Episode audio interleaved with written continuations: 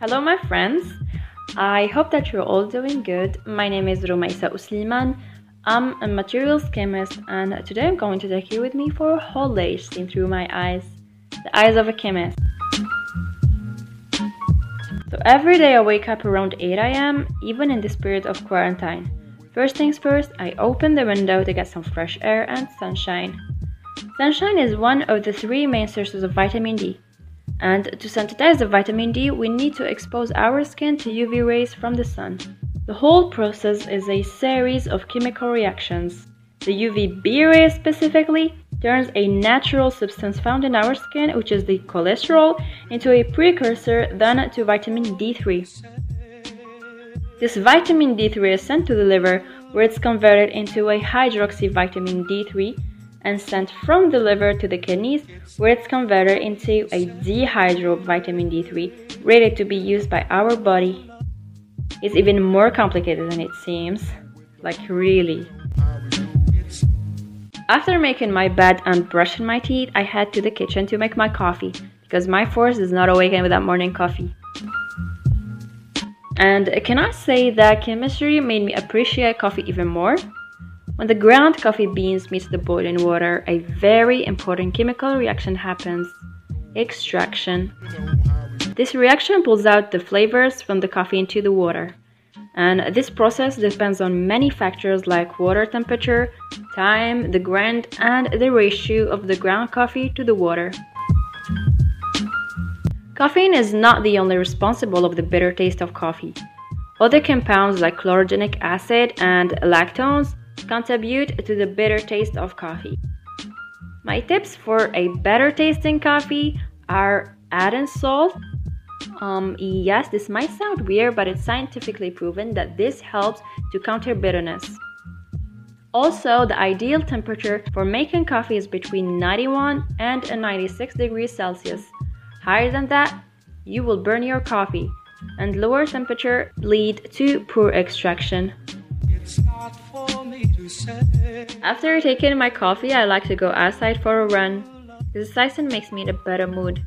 Now, see, I'm a little bit lazy. I don't run every day, but I'm trying to push myself. I wear my workout clothes, sneakers on, without forgetting my hand sanitizer. Mainly produced of alcohol, an organic molecule made of carbon, oxygen, and hydrogen. It destroys disease causing agents by breaking apart proteins and splitting cells into pieces. Today's exercise was to run for half an hour in the garden near my house. During exercise, your body's main source of energy is a molecule called adenosine triphosphate, or simply ATP. It comes from the oxygen you breathe and the food you eat. On my way back home, my mama called me to buy some stuff from the grocery store. Thanks God I had my wallet in my pocket. And talking about wallet and money, did you know that in 2016, the United Kingdom first used polymer banknotes instead of regular paper banknotes? The polymer used, which is polypropylene, makes the banknotes last longer, waterproof, recyclable, and harder to counterfeit than paper banknotes. Today, more than 50 countries benefit from the advantages of polymer notes. When I got home, I went directly to take a shower using my own homemade organic shampoo and soap. Soap is at its simplest an alkaline base mixed with a fatty acid from vegetable oils or animal fats. The two alkali metals used for this purpose are sodium and potassium. Sodium with fat will result in a nice solid bar of soap. When mixing potassium with fat will result in a gel After taking a shower, I headed to the kitchen to make lunch. I was craving lasagna alla bolognese. So I started with onions. It's one of my favorite veggies for the way it adds flavor. Chopping an onion is a key kitchen skill for any cook. I'm kind of proud to say that I mastered the art of chopping onions. But the only problem I face is that it makes me cry so bad. Like, really bad. When you cut an onion, it releases a gas named propanethial oxide. When mixed with some enzymes in the onion, it results in a sulfur gas. Once these gases get into your eyes, it creates a small amount of sulfuric acid, which irritates the eyes. And as a response, your body releases tears to protect the eyes. To minimize the gas released from the onions, try using a sharp knife, freeze the onion, and a cut the root last, or just wear goggles. After lunch and a very good nap, I grabbed my sketchbook and pencil and started drawing.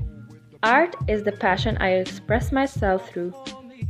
One of the most common misconceptions in chemistry saying that pencil is made up of lead.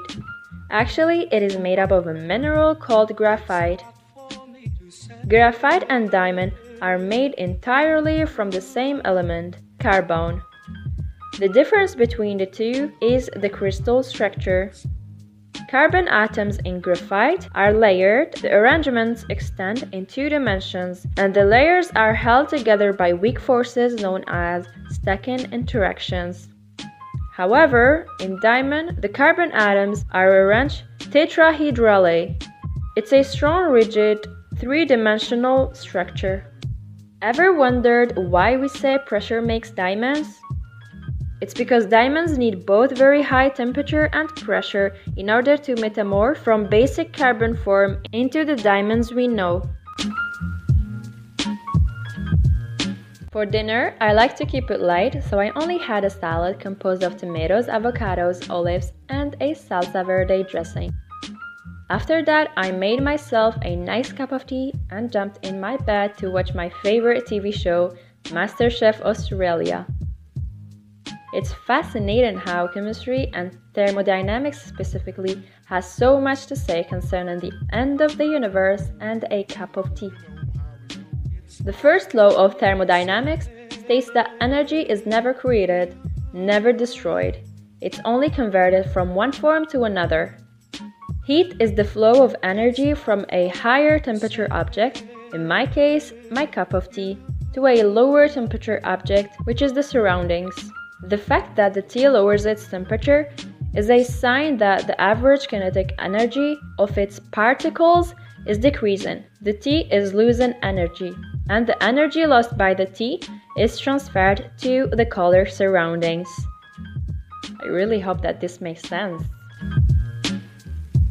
Thank you so much for listening. I hope that this made you realize that chemistry is at the heart of pretty much everything. And if you want to know more details about any of the reactions mentioned, just let us know and we will make a whole podcast about it.